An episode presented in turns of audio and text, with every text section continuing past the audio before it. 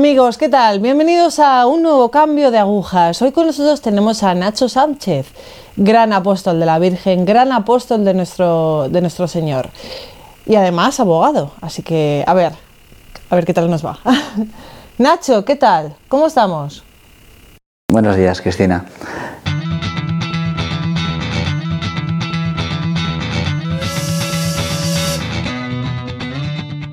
Bueno, cuéntanos un poco de ti, de tu historia. Eh, mi historia. Bueno, pues yo soy hijo de una familia, o nací en seno de una familia católica. Eh, tengo un hermano retrasado, profundo, con graves problemas de ataques de epilepsia, etcétera, etcétera. Y sin embargo, pues mi madre nos transmitió los valores cristianos de eh, rezar el rosario. Recuerdo en el coche cómo iba rezando el rosario. Eh, ella estudió dos carreras universitarias, siendo nueve hermanos, y es la única que tiene dos carreras, nadie más tiene ninguna carrera, y nos transmitió pues la fuerza de voluntad. Entonces yo fui a un colegio religioso, pues donde te podría decir que me transmitieron la noción de, un Dios que nos juzga, de un Dios que nos observa a la distancia.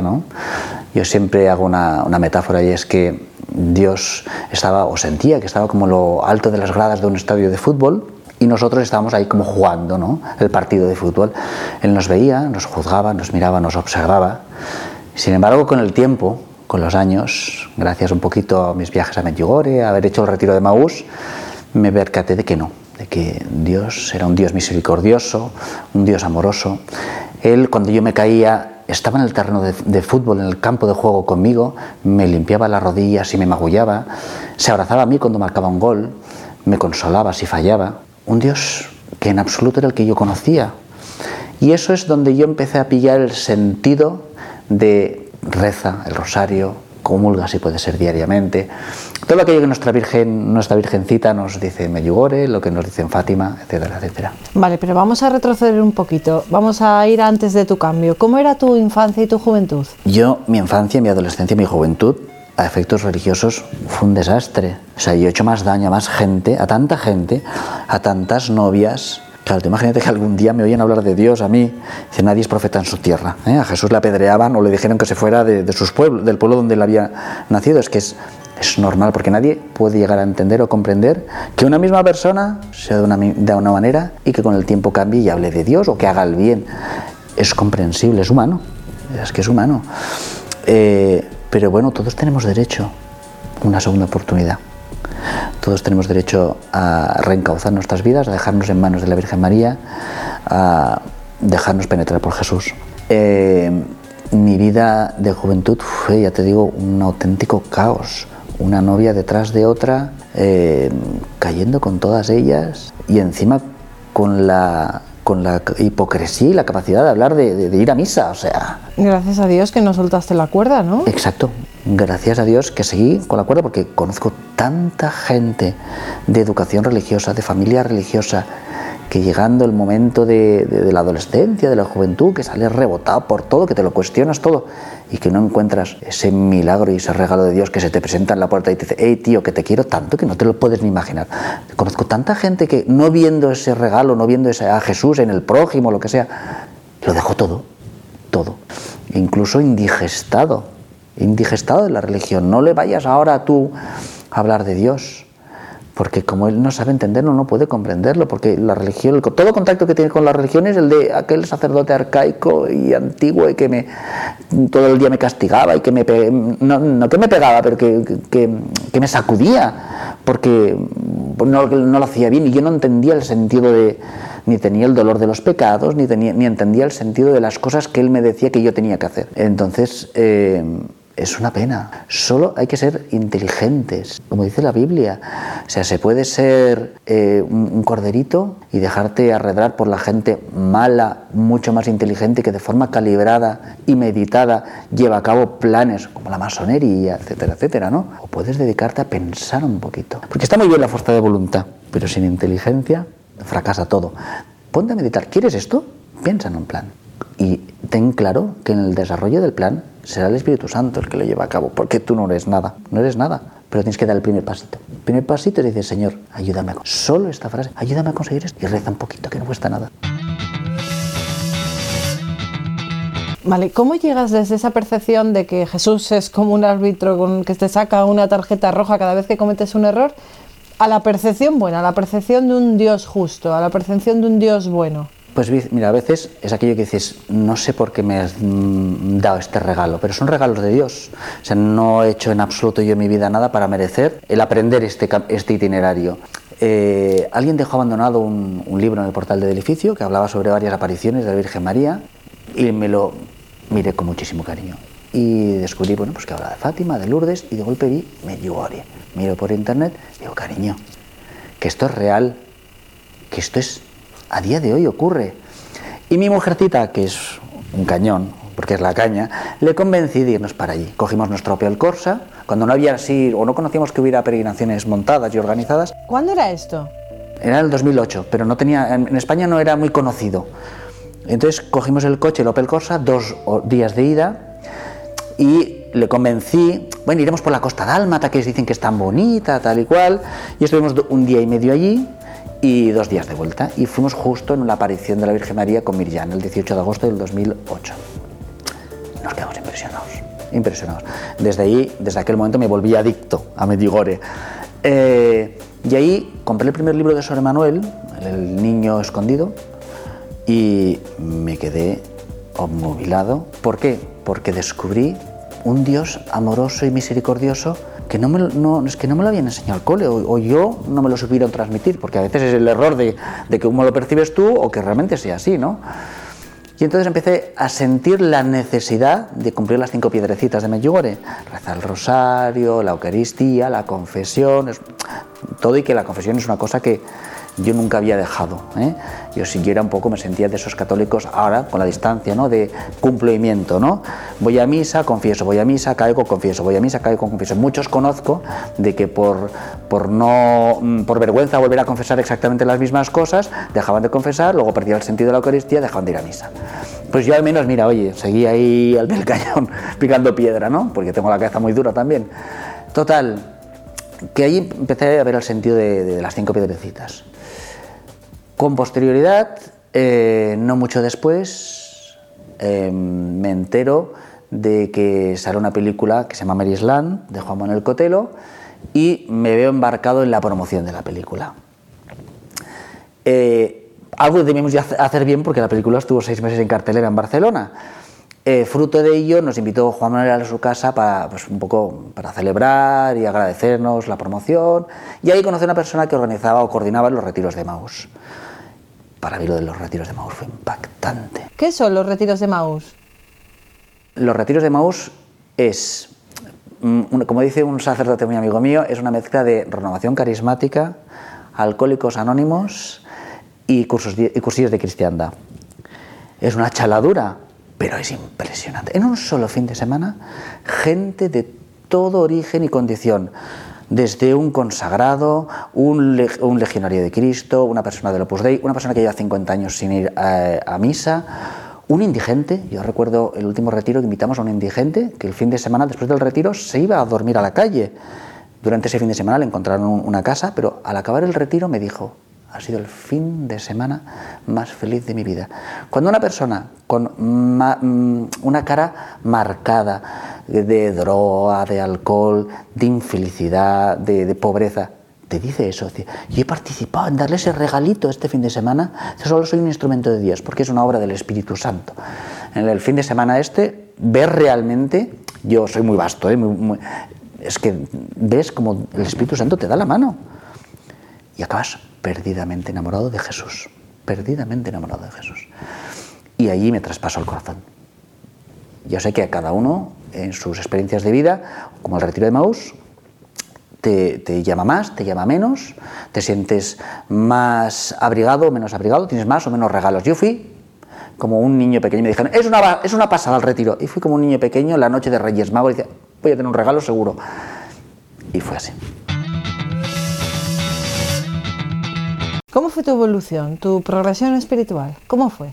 En mi progresión, que decía yo que era algo progresivo, pero con pequeños grandes regalos, el primer, primer gran regalo fue recalar en Medjugorje. El segundo gran regalo, que no olvidaré en mi vida, porque fue el mejor fin de semana de mi vida, el mejor regalo de mi vida, que fue el retiro de Maús, es el segundo escalón.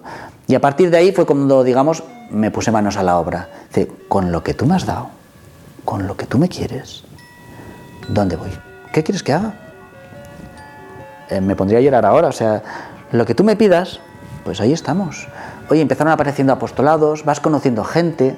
O sea, que aquí se acuña el término casualidad de Dios, es decir, diosidencia, ¿no? que es la coincidencia de Dios, ¿no? Es decir, no es una coincidencia, es que Dios está ahí, os ha cruzado en el camino, pues conocí al Salvador Ingrid, conocí a Juan Manuel Cotelo, conocí a las personas que organizan peregrinaciones a Medjugorje, conocí al Padre Felipe, conocí al Padre Petit, conocí a Amos en Costa, sacerdotes, como yo no conocía el ejercicio del sacerdocio, eh, sacerdotes que se remangan, que se bajan con la gente de... sacerdotes que se vienen y se te abrazan, que, hacen homilías alegres, que tienen ímpetu y alegría en abrir apostolados. Oye, pues venga, ahora vamos a montar un apostolado de llevar de, comer y a rezar con los indigentes. Pues vamos, ¿quién se apunta? Pues vamos, sacerdotes así. Y entonces pasé de ese progresivo crecimiento con pequeños grandes regalos a de golpe meterme hasta el cuello de, cosas para Dios, para Dios. ¿Tu mujer hizo también el mismo cambio? Mi mujer no necesitaba ir a misa, mi mujer no, no había ido a un colegio con la misma, no tiene la misma formación religiosa que yo, pero mi mujer es, si yo creo que ayuda un poquito a veces a la gente, es un pequeño instrumento que Dios ahí ha puesto, mi mujer es la caña. El día que mi mujer explote, se va a enterar el mundo. Eh, entonces mi mujer, todo empezó con, cuando eh, iniciamos las eh, siete peregrinaciones para que nuestro proceso de nulidad canónica saliera, porque yo soy casado, separado, divorciado, de matrimonio nulo y vuelto a casar por la iglesia. Pues con mi mujer actual, para que saliera bien este proceso, estos procedimientos de nulidad, hicimos siete peregrinaciones y empezó todo en un viaje a Lourdes. Luego hicimos Fátima, Santiago de Compostela, Medjugorje, la Sagrada Familia. Y mi mujer, al principio, te diré, que cuando fuimos a Lourdes, yo dije, recemos el rosario juntos, pero no había química, tú, no había química. Y pum, pum, trabajando, picando piedra, picando piedra, y al final lo dejamos, porque no había, era imposible. Pero mi mujer, después de mi retiro de mi Amaús, que yo acabé llorando como una Madalena, le dije, cariño, haz el retiro de Amaús. Dice, mira, lo voy a hacer porque eres tú, pero no me vuelvas a hablar de religión. ¿Vale? Hizo su retiro de Maús y en los retiros de Maus pasa una cosa que es preciosa, que es cuando el segundo del el, otro del matrimonio, el otro cónyuge del matrimonio acaba su retiro, te puedes contar esas cosas que has vivido en el retiro. Entonces coge, acaba el retiro, me coge la mano, entrelaza el rosario en las manos de los dos y dice, ahora vamos a rezar el rosario. me quería morir. Y rezamos el rosario y me dice, gracias por tu perseverancia. Y dice, ¿me puedes dejar tu rosario para que lo tenga en la mano para dormir? Que si no, no puedo dormir. Y yo no me lo puedo creer. No me lo puedo creer. Y entonces mi mujer es un cañón.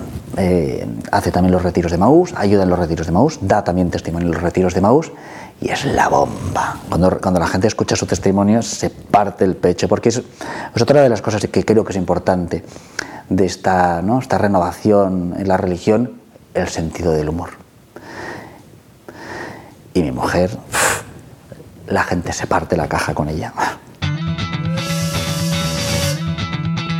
¿Qué le dirías a esa gente que estaba viviendo como estabas viviendo tú? ¿Cómo debe vivir ahora? ¿Qué le dirías tú a esa... Yo, lo primero, confía. Si Santa Faustina Kowalska nos transmitió la enseñanza del confía, por algo será. Por algo será. Confía. Si Santa Teresa de Jesús dice, yo tengo que rezar, no sé para qué será, pero tengo que rezar. Una misión tendrá, una finalidad tendrá. Yo no siempre veo directamente los frutos de mis oraciones pero Dios nos escucha. La oración siempre sirve para algo. Como dice esta chica conviene que sale en Maryland, la única oración que no escucha es la que no se hace. Eh, si tú quieres, si tú ves a una persona que habla de Dios con amor, con entusiasmo, enamorado profundamente de Dios, y dices, yo quiero eso, Dios hace el encontradizo si tú vas a buscarlo. Muévete para buscarlo. Como dice Einstein, si no funciona las cosas que estás haciendo, no te creas que van a funcionar si sigues haciendo las mismas cosas algo tendrás que cambiar. Busca, busca. Dios hace el encontradizo. Te recomendaría dos recetas. Ir a Medjugorje y apuntarte a un retiro de Maús. A mí me funcionó. Y reza mucho, como dice Iván y Medjugorje. Eh, el don de rezar mejor es el don que Dios da a quien reza mucho. Tú reza mucho. Yo le dije, cuando pasaba una, gran, una grave crisis, durante estos años, ¿eh? de que recé muchísimo por una cosa particular a Jesús y no funcionaba, me fui al Santísimo en un retiro de Maús, al empezar un retiro de Maús, al Santísimo y le dije, Señor, que mi oración no te es grata, que no sirve para nada. Yo rezo por este, por este, por este, por este, por mi hermana, por mi prima que está enferma, que tiene cáncer, por mi mejor amigo, que no sirve para nada. Por favor, te pido que me demuestres que sirve para algo. Ya sé que soy un terremoto, a veces rezo muy rápido, pero por favor, muéstramelo.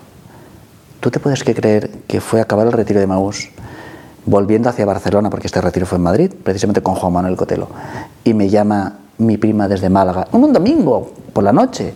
Dice, Nacho, yo te llamo para decirte que, te doy muchas gracias, porque sé que has rezado mucho por mí, y te llamo para decirte que me cura del cáncer. Dice, no me lo puedo creer. No será solo por mí, porque soy una mierdecilla pinchada en un palo. Y será mucha gente la que rezo por ella, pero fue el regalo de Dios de decir, ¿querías que yo te dijera que tu oración sirve para algo? Toma. Nacho, ¿cuál ha sido el papel de la Virgen en todo este cambio? El papel, de la Virgen a, Jesús por María. Dice, todo empezó cuando mi mujer y yo decidimos hacer una peregrinación a, a Lourdes. Ahí empezó todo. Luego vino Medjugorje. Allí siguió todo. Y entonces vino el retiro de Maús enamorándole, pero perdidamente enamorado de Dios, de Jesús, perdidamente enamorado de Él. ¿Y qué papel tiene la adoración eucarística? Para mí, la adoración eucarística es un auténtico tsunami. Eh, en Barcelona solo había hasta ahora una capilla de adoración perpetua, que era el Tibidabo. Eh, y hace cosa de un año y medio eh, con el padre Felipe en la parroquia de Badalona, pues eh, se inauguró la segunda capilla de adoración perpetua. Cierto es que si no fuera por Medjugorje, el padre Felipe no habría ido a buscar la adoración perpetua. Sin los retiros de Maús no habría habido adoradores. El motor del retiro de Maús, la máquina, la maquinaria del retiro, es la adoración. Ahora se abrirá la, la segunda capilla de adoración perpetua, fruto de los retiros de Maús, que es en Santa Isabel con el padre Petit. La adoración es impresionante, impresionante. No te, no te podías llegar ni a imaginar que en tu silencio con Dios aquello se convierte en una conversación en dos sentidos. Tú le hablas y él te susurra. Tú le entregas tus problemas, le entregas tus preocupaciones, él las coge y disuelve todo conflicto. Es increíble. Todos los grandes papas, grandes sacerdotes actualmente están súper volcados en la adoración y realmente, realmente yo creo que es una de las armas de destrucción masiva de todos los planes del demonio. ¿Qué dirías a una persona que se está alejando que además, bueno, pues que tiene una media de edad como la tuya, con una vida ya más o menos estable, con una... ¿Qué le dirías a ese tipo de personas que ya tienen más o menos todo arreglado en la vida, pero que se están alejando de Dios? Mira, yo siempre le digo a mis hijos que están en edad para ello. Pero ¿cómo se te va a ocurrir fumar? Si te lo dice todo el mundo que es malo, si te dice todo el mundo que causa cáncer, que es adictivo, si todo el mundo te lo dice que es malo, por algo será. Si tanta gente te dice que es bueno ir a Medjugorje, ir a los retiros de Maús, hacer adoración y rezar el rosario, es que todas las apariciones de la Virgen María es, concluyen en reza el rosario. En Fátima, en Lourdes, en Medjugorje, oren, oren, oren por mis enemigos, por mis amigos, por mis problemas, por mis preocupaciones. Si todo el mundo te está diciendo que te tires a la piscina, que es bueno, hazles caso. Es hazles caso, todo el mundo lo dice, será por algo. Si la Virgen María se baja a la tierra para contárnoslo, confía, confía. Nacho, ¿la fe en tu trabajo? A ver, en mi, en mi trabajo, mi fe, a ver, yo no soy abogado penalista. Creo que hay que tener otro estómago. Y, habrá que, tendrá que haber abogados cristianos penalistas, es un hecho.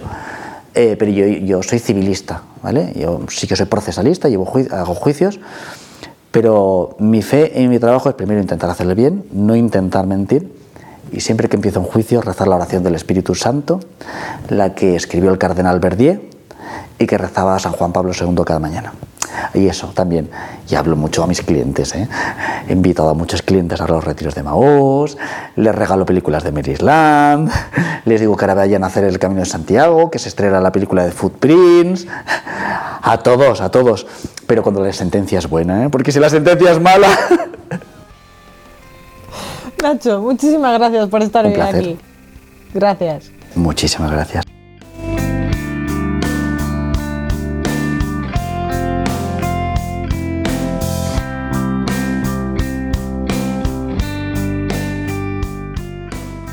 Amigos, orar, orar, orar. Cuanto más ores, nuestra oración, tu oración, será más fuerte, será mejor. El Señor siempre estará ahí escuchándote. Es verdad que a veces vamos un poco terremotos, como dice Nacho, y vamos súper deprisa, y esa oración se convierte en... Pero aún así, no dejéis de orar, no dejéis de encomendaros al Señor. No dejéis ese rosario, no dejéis de vivir bajo el manto de la Virgen, de nuestra Madre, de Nuestra Señora. Amigos, no dejéis la fe. Gracias, gracias por estar ahí. Gracias.